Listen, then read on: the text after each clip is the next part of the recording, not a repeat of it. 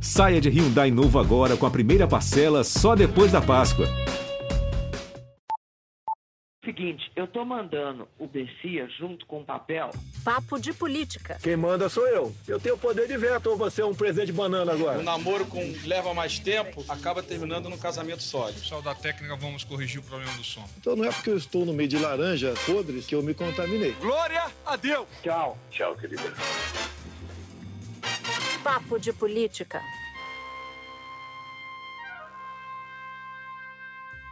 Começa agora o nosso Papo de Política, aqui comigo, Maju Coutinho. Olá. E uma convidada fundamental para a gente juntar as peças desta semana, Miriam Leitão. Oi, gente, todo mundo que está nos acompanhando aqui no Papo de Política.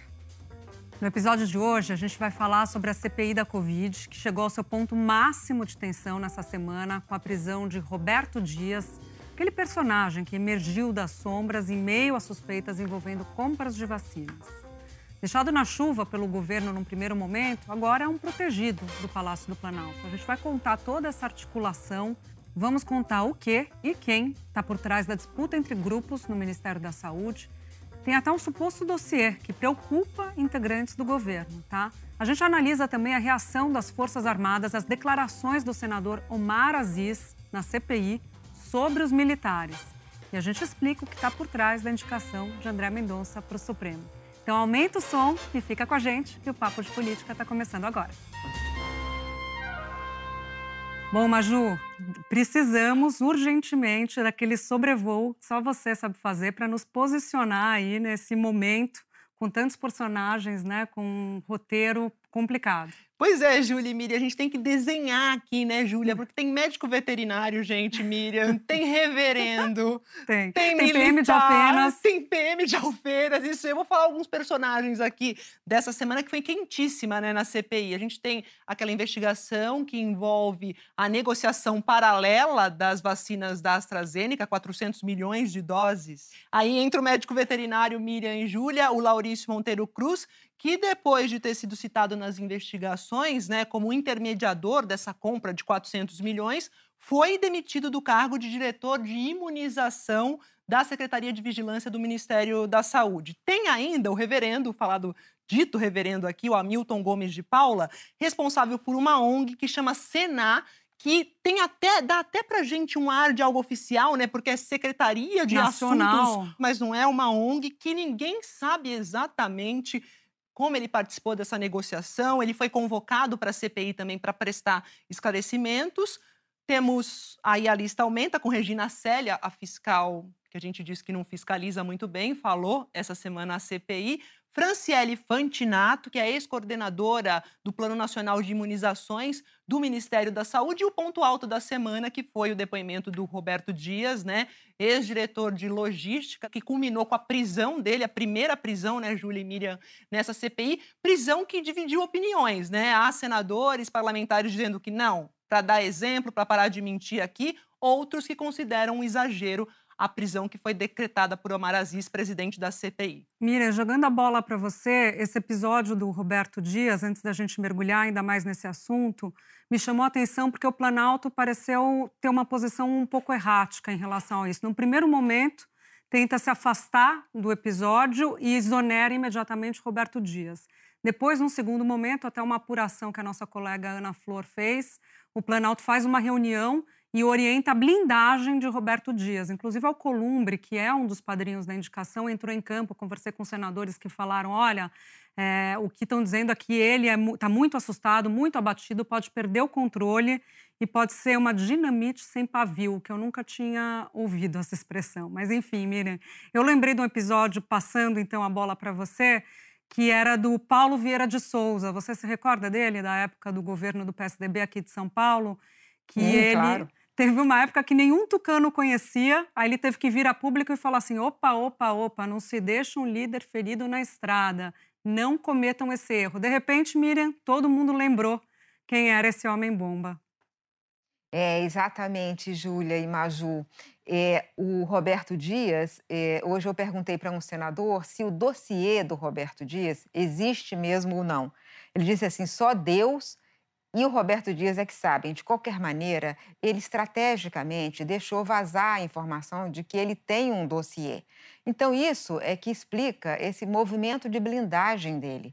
É porque ontem, assim, no depoimento dele, o que ele fez? Ele mostrou uma certa calma, uma calma, uma tranquilidade, uma segurança, mas é, sempre no mesmo tom, mas claramente ele é, é, omitiu informações sobre ele mesmo mas sobre os outros.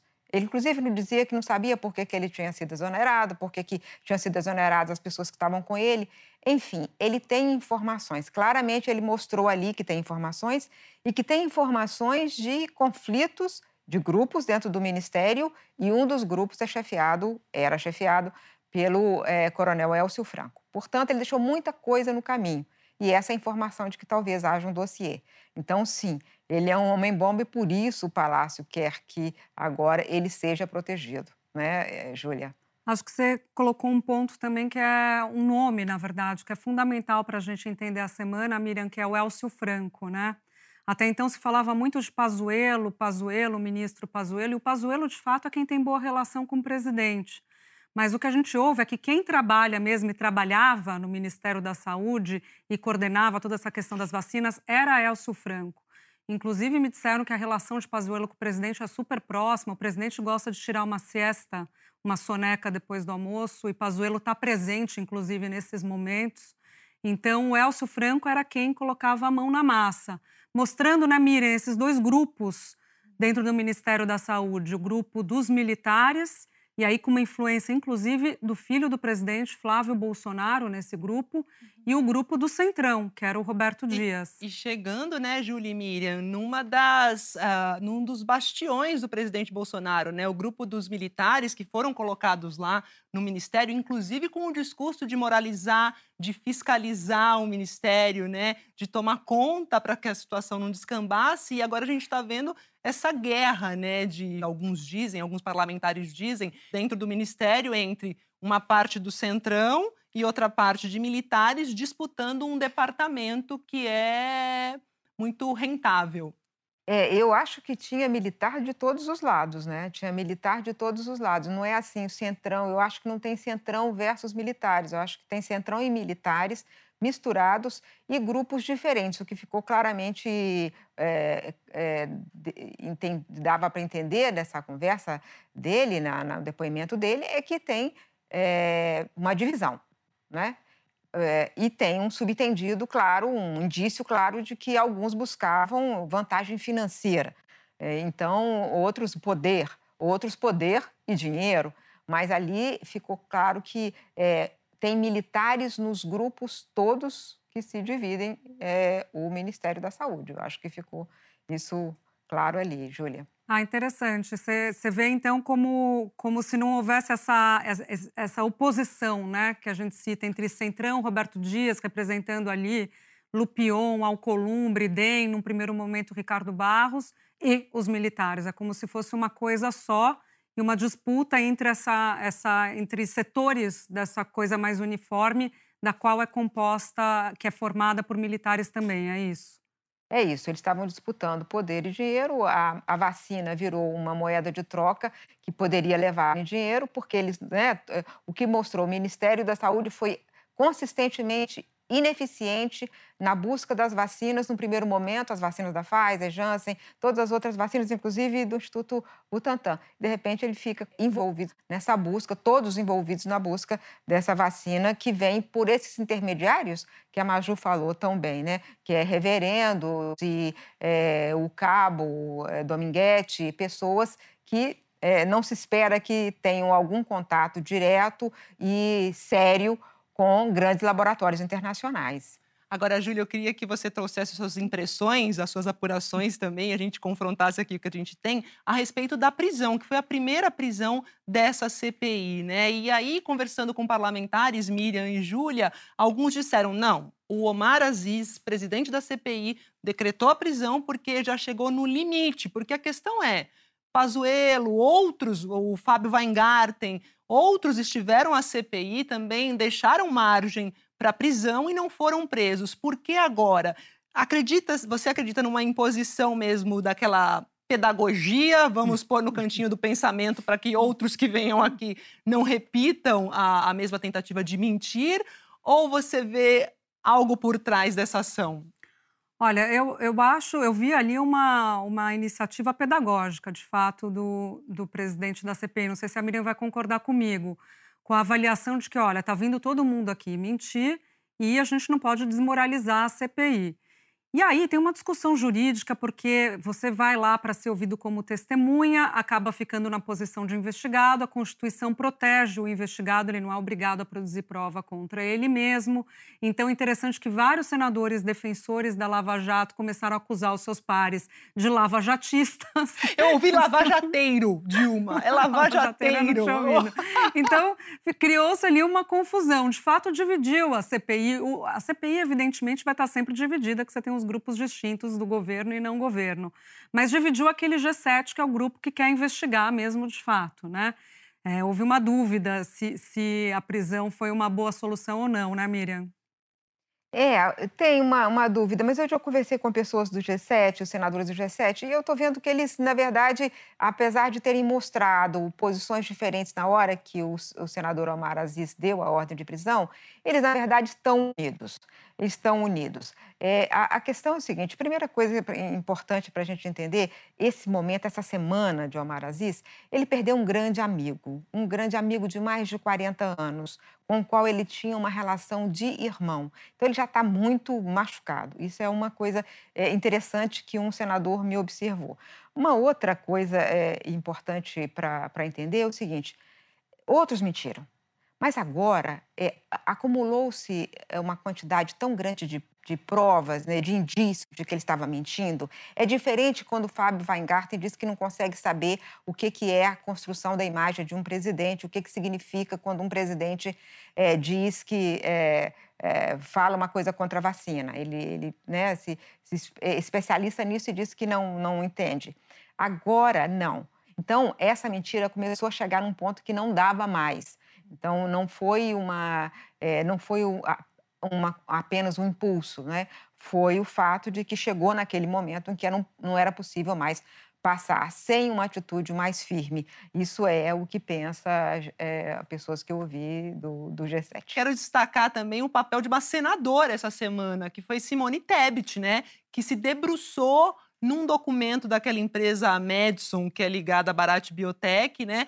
E aí um bastidor é que ela deu uma de Sherlock Holmes com Olivia Pope, para quem não assiste a série, Olivia Pope é aquela que resolvia problemas do presidente dos Estados Unidos, porque ela desconfiou, ela recebeu uma cópia do documento pelo G1, ele, de uma reportagem do G1, desconfiou, se debruçou é, analisando o documento e mandou para o professor de inglês dela, Miriam, porque ela viu, ela bateu o olhar naquele Prince, que era príncipe, ao invés de price, que é preço, e ela mandou, disse que para um professor de inglês dela do ensino médio, ou que ela conhece há muito tempo, para ele apontar aquela série de erros, equívocos no documento com as setinhas vermelhas que a gente viu ao longo dessa semana, né, Miriam? É, é impressionante. É, na verdade, eu acho que foi o preço do príncipe, porque era bem caro aquela, aquela, aquela, aquelas vacinas, né? Mas só para corrigir aí uma coisa, o, o, você é jovem demais, é, é, Júlia, é banda diagonal endógena. Endógena! Endógena. É endógena. É assim. É, não, ainda bem que não foi exótica, Miriam, que ser banda diagonal exótica. Exótica foi, foi esse documento aí que a, a Maju estava explicando tão bem, todo cheio de. E foi um momento realmente impressionante, né, Maju? É, como a senadora conseguiu apontar todos os erros daquela nota fiscal, aquela não é uma nota fiscal, é um invoice, não é, invoice não é uma nota fiscal, mas estava com muitos erros para não ser visto, né? E aí, Miriam e Júlia, vem uma questão, né? Porque alguns parlamentares questionam justamente isso. Ao invés de ficar pegando muito detalhe no depoimento, a CPI seria mais eficaz se se debruçasse em documentos, em quebra de sigilo, que talvez seria um caminho muito melhor a se seguir. Total, nesse momento que, que já eles estão colhendo os frutos do que eles chamam, né, o follow the money, siga o dinheiro, é de fato o momento para se mergulhar e ir puxando, que estão chegando muitos documentos, né? Uma série de documentos, inclusive eles pediram ajuda de, já falamos aqui, de delegado da Polícia Federal, ajuda de delegado da Polícia Civil, mas queria pegar essa, essa, a, essa informação né, da prisão para trazer uma, um bastidor aqui para vocês, que para o Palácio do Planalto, a prisão, Miriam, na verdade, pelo menos o discurso, a retórica dele, dos bastidores, é de, de comemorar, porque eles viram ali uma possibilidade de a CPI ser questionada, como se a CPI, na avaliação deles, estivesse criando uma, um fato negativo para ela mesma. É, não sei, eu acho que a CPI, não, não, não acho que foi assim que aconteceu. Eu acho que a CPI ela tem que mostrar é, é, que ela tem firmeza e pode usar os seus, os seus poderes. Esse é um dos poderes da CPI.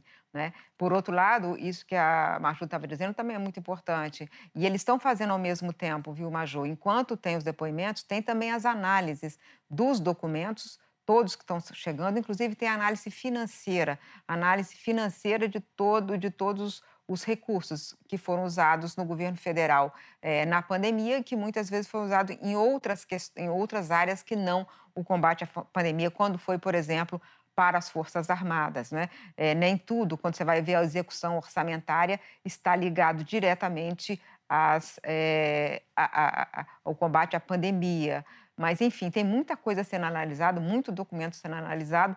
Na verdade, é um, mix, um misto de aquilo que é visto e aquilo que é trabalhado por trás pelas, pelas comissões e subcomissões. Tem racha nos G7, Júlia? Tem, tem, teve um racha no G7 por causa dessa discussão toda. Mas eu queria aproveitar, aliás, tem racha no G7 por causa dessa discussão da prisão e teve racha no G7, no G7 também na discussão sobre se a CPI deveria se debruçar sobre as questões relacionadas à chamada rachadinha. Maju e Miriam, antes da gente mergulhar nesse assunto importantíssimo, a jornalista Juliana Dalpiva, da UOL, trouxe nessa semana uma gravação que é atribuída a uma ex-cunhada do presidente Bolsonaro e que mostraria o envolvimento do presidente, enquanto deputado federal, num esquema de rachadinha no seu próprio gabinete. É como se os filhos que são investigados por isso, Flávio Bolsonaro, Carlos Bolsonaro, tivessem reproduzido esse esquema que foi iniciado pelo pai. Mas antes da gente mergulhar nesse assunto, que é, como a gente colocava, um, também um fator de divisão, CPI deve ou não deve investigar isso, eu queria falar sobre a expressão rachadinha. Maju e Miriam, eu sei que a Miriam já escreveu sobre isso. E é o seguinte, rachadinha nada mais é do que peculato, artigo 312 do Código Penal, roubo, desvio de recurso público. Quando a gente usa a expressão, né, Miriam, na, no diminutivo, ela é quase uma expressão de afeto, né? Ela tem uma simpatia, é, algo inofensivo, né, quando você fala rachadinha, que acaba diminuindo o impacto do que a gente está falando. É, a gente, jornalista, acaba não tendo outro, outro jeito a não ser falar é, em rachadinha, porque esse nome pegou. Mas a gente tem que entender o que, que, que é exatamente isso? Do que, que as pessoas estão sendo acusadas? Qual é a suspeita? A suspeita é que o dinheiro público, o dinheiro nosso, dos impostos, que é, é, é, é, é enviado para o, o, parlamento, a, Assembleia Legislativa ou a Câmara dos Deputados, é, é para pagar os servidores que as, vão assessorar aquele parlamentar, na verdade, ou são fantasmas, não trabalham, ou entregam dinheiro para o próprio parlamentar. Então, o que é isso? É desvio de dinheiro público. O, o dinheiro público foi gasto para um fim e, na verdade, acaba virando outro. Então, isso é desvio de dinheiro público, isso é peculato, como disse a Júlia. E Miriam, Júlia, falando de rachadinha, diminutivo, vamos chamar aqui o professor Pasquale, que gravou especialmente aqui para o Papo de Política, para falar sobre diminutivo. Quando o assunto é diminutivo, aumentativo, nem sempre a escola diz a coisa como ela deve ser dita. A gente muitas vezes acaba achando que diminutivo é o tamanho pequeno, aumentativo é o tamanho grande. No uso efetivo da língua, não é bem assim. Se eu digo, por exemplo, um milicianozinho, esse diminutivo não necessariamente indica que o fulano é pequeno, indica-se desprezo, ideia pejorativa. No caso da rachadinha, certamente o diminutivo não aparece porque a coisa é de pequena monta. O diminutivo aí tem um valor que todo mundo consegue deduzir. Maravilhoso, professor Pasquale. Agora, sendo rachadinha ou peculato, mas bem colocado, peculato, isso vai ser uma decisão que vai ficar ali para a CPI, que vai depender, depender se ela vai ser prorrogada ou não, que está na mão de Rodrigo Pacheco, isso lê o requerimento em plenário, e também os trabalhos que vão continuar acontecendo durante o recesso. Numa queda de braços também com Rodrigo Pacheco, Miriam, já queria aproveitar para levantar a bola para você, porque Rodrigo Pacheco foi um personagem também dessa semana, né? Aquele discurso dele no plenário do Senado nessa semana, depois dos militares é, emitirem aquela nota em resposta ao Omar Aziz, ah, o discurso dele foi bastante criticado pelos seus pares também, que acharam que faltou uma defesa institucional do Congresso. E faltou sim, porque aquela nota, a nota dos militares, é uma nota ameaçadora. E ela é dirigida ao Omar Aziz faz acusações, inclusive injustas a ele, é, porque ele não tem, não fez isso que ele está sendo acusado de fazer, de generalizar é, o ataque às Forças Armadas. Mas, além disso, quando ele, a, ele faz o, o, ataque ao Omar Aziz, na verdade, está querendo emparedar a CPI e, mais do que isso, ameaça o próprio Congresso. Então, quando o senador Omar, Omar Aziz fala, olha, eu gostaria que o presidente do Senado defendesse o Senado, ele tem razão, porque as, as instituições precisam se defender. Essa nota, além de ser é, num tom totalmente inadequado, ela ela faz, ela faz o, uma, uma, uma, confusão no papel dos militares. Não são os militares que garantem a liberdade e a democracia, não. Quem garante é a Constituição, à qual estamos todos submetidos, civis e militares. Acho que tem um erro nessa nota, e essa nota é, é, mostra um, um comportamento muito perigoso. Uma das coisas, por exemplo, é o próprio Braga Neto. O Braga Neto é um que tentam é, convocar já tentaram, o próprio eh, senador Alessandro Vieira já tentou convocar várias vezes, porque ele faz parte da, da, da, da cadeia de comando de algumas decisões, mas o próprio Omar Aziz, olha que, que ironia, é que tem impedido a convocação do general Braga Neto na CPI. Júlia. Nossa, muito bem lembrado. E lembrando, Miriam e Júlia, que a nota vem em resposta àquela crítica que o Omar Aziz fez à presença de militares, mas ele não chegou a generalizar, né? Ele deixa isso bem claro, né? Falando que existe uma banda podre, parece que existe é, entre os militares diante do que ele tem visto Exato. nos depoimentos da CPI, né? Quando a gente conversa nos bastidores com os generais, eles mesmos sabem, né? Eles mesmos falam e ficam incomodados, por exemplo, com a presença e ação de Pazuello no Ministério da Saúde. É, eu concordo com vocês que o Omar Aziz ele teve ali um cuidado de não generalizar, né? Ele fala especificamente de alguns poucos, fala que é uma banda podre, coloca o óbvio, né? O óbvio que é integrantes das Forças Armadas estão envolvidos nessa discussão sobre, no mínimo, a incompetência na condução da, da política da política de saúde na pandemia, né, Miriam? E chamou atenção também a situação no plenário, como a gente falava da, do Rodrigo Pacheco, né? Porque o Omar Aziz teve que se posicionar em plenário, teve que cobrar Rodrigo Pacheco no plenário, numa cena que para muitos ficou histórica. Ele usou uma expressão que eu achei muito bem colocada, que é a expressão que a nota não intimida, que ele não será intimidado. E não sei se vocês perceberam, ele cobrou Fernando Bezerra também, o líder do governo, né? Fernando Bezerra que é um daqueles integrantes do Centrão que, ora, está tá com o governo de plantão, né, apoiando o governo de plantão, foi ministro do governo PT e tudo mais, lembrou Fernando Bezerra do histórico dele de esquerda, Miriam. É, pois é, o, o, é, o senador Omar Aziz, eu acho que se comportou muito bem em todo esse episódio. Primeiro, porque ele não aceitou a intimidação. Se o senador aceitasse a intimidação, se ele ficasse, mudasse de tom, quisesse fazer uma, uma ter outra posição, é, todo mundo ia recuar. E essa é a hora, como me disse um senador é, da CPI, é a hora de ser altivo, porque está é preciso defender a instituição Congresso Nacional porque o que eles ameaçaram foi isso. É uma nota que é completamente desproporcional. Ele falou a palavra certa, uma nota desproporcional, e é o papel do, do, do Rodrigo Pacheco de tentar fazer de conta que não estava acontecendo a crise, que estava de fato acontecendo, é, é, muito ruim. Então, o Omar Aziz, é, realmente, eu acho que essa cena em que ele fala é isso que eu espero é, que, que, que, o senhor faça, né, é, que defenda a instituição como presidente do Senado, esse papel, é, essa fala realmente já nasceu é, clássica. É muito importante isso, porque não é simples três comandantes militares e mais o ministro da Defesa Isso. fazer uma nota deste tamanho. É, eu acho também que fica um gasto de energia, né? Porque gasta-se energia com essa nota ao invés de se gastar energia investigando a parte que está claro. sendo acusada. Com, que eles mesmos é? sabem, falam no bastidor.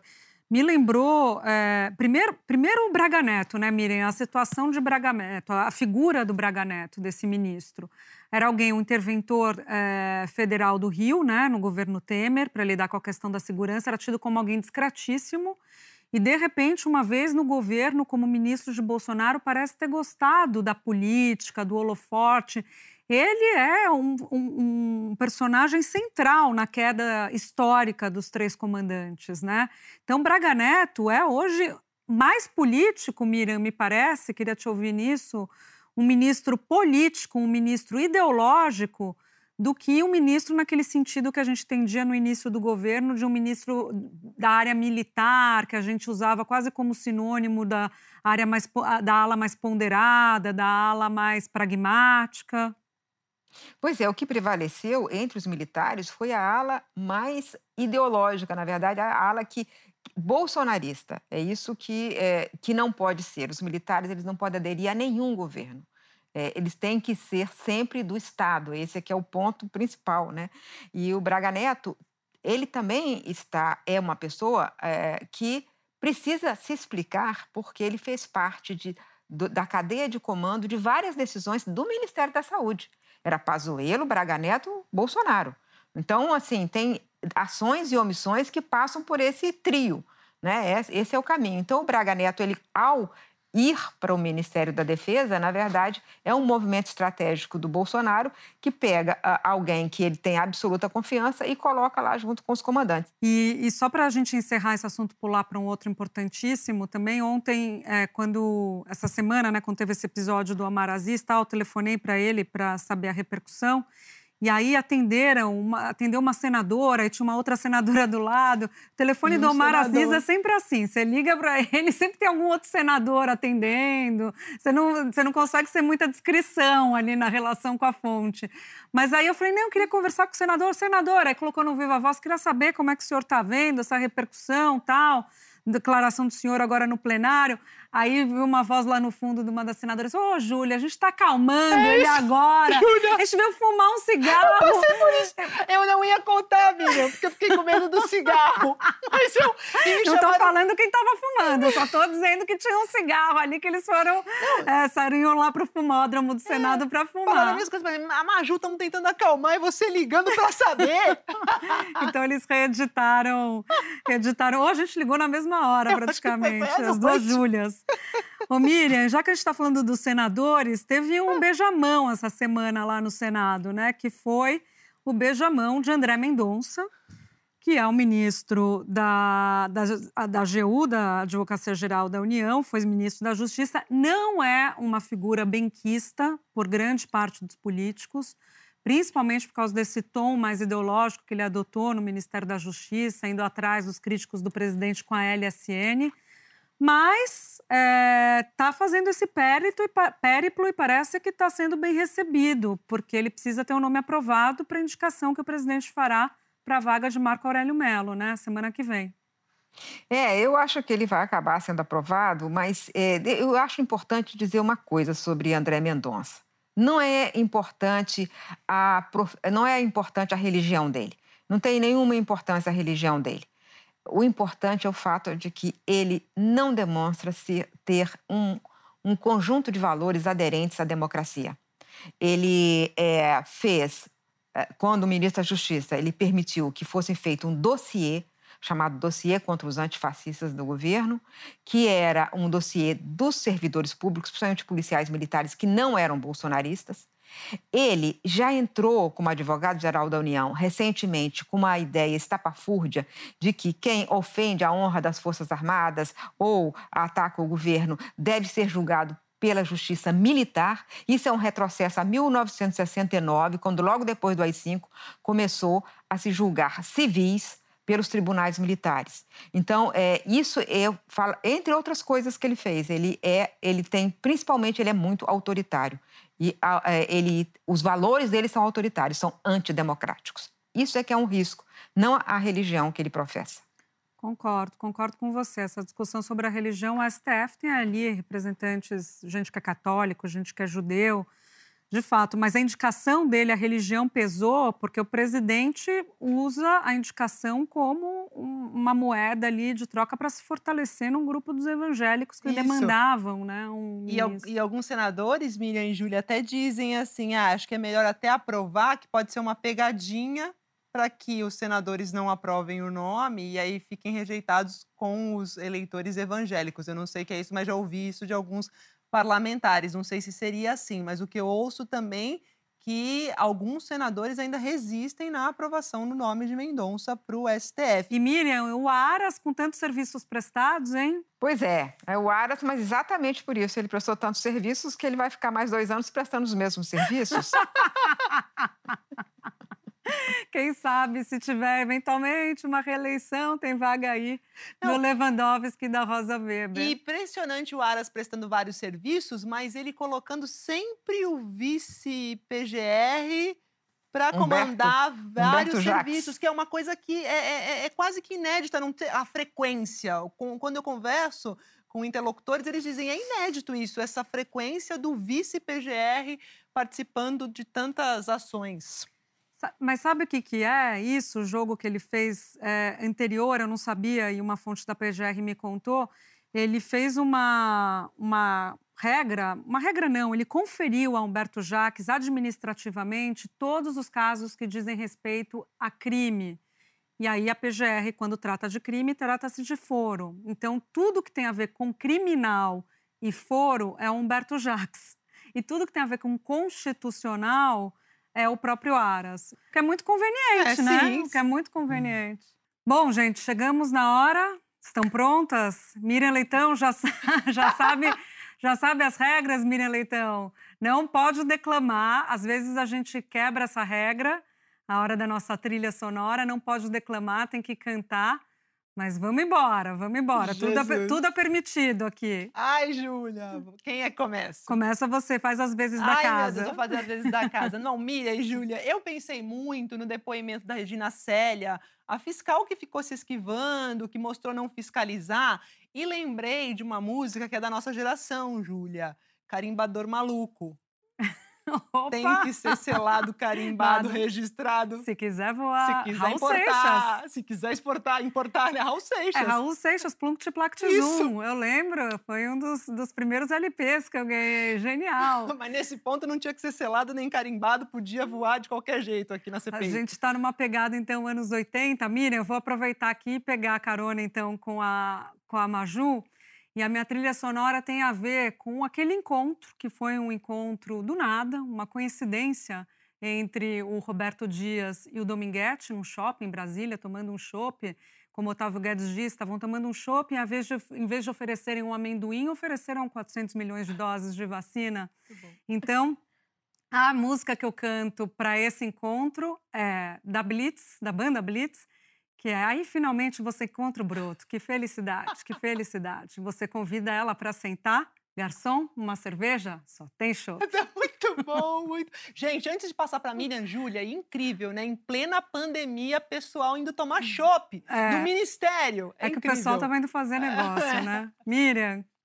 Pois é, é Maju, e Júlia, eu sou pré-histórica, né? Eu já vi muita coisa, testemunha ocular da história. E quando eu vi esse monte de coronel, muita conversa sobre militares, e mais do que isso, a nota das Forças Armadas ameaçando o Congresso, ameaçando o senador Omar, Omar Aziz, eu tive que, claro, que lembrar da ditadura, né? Que o Omar Aziz chamou de é, regime de exceção, mas é popularmente conhecido como ditadura. Então, a música que me veio à cabeça nessa trilha é já conheço os passos dessa estrada, sei que não vai dar em nada.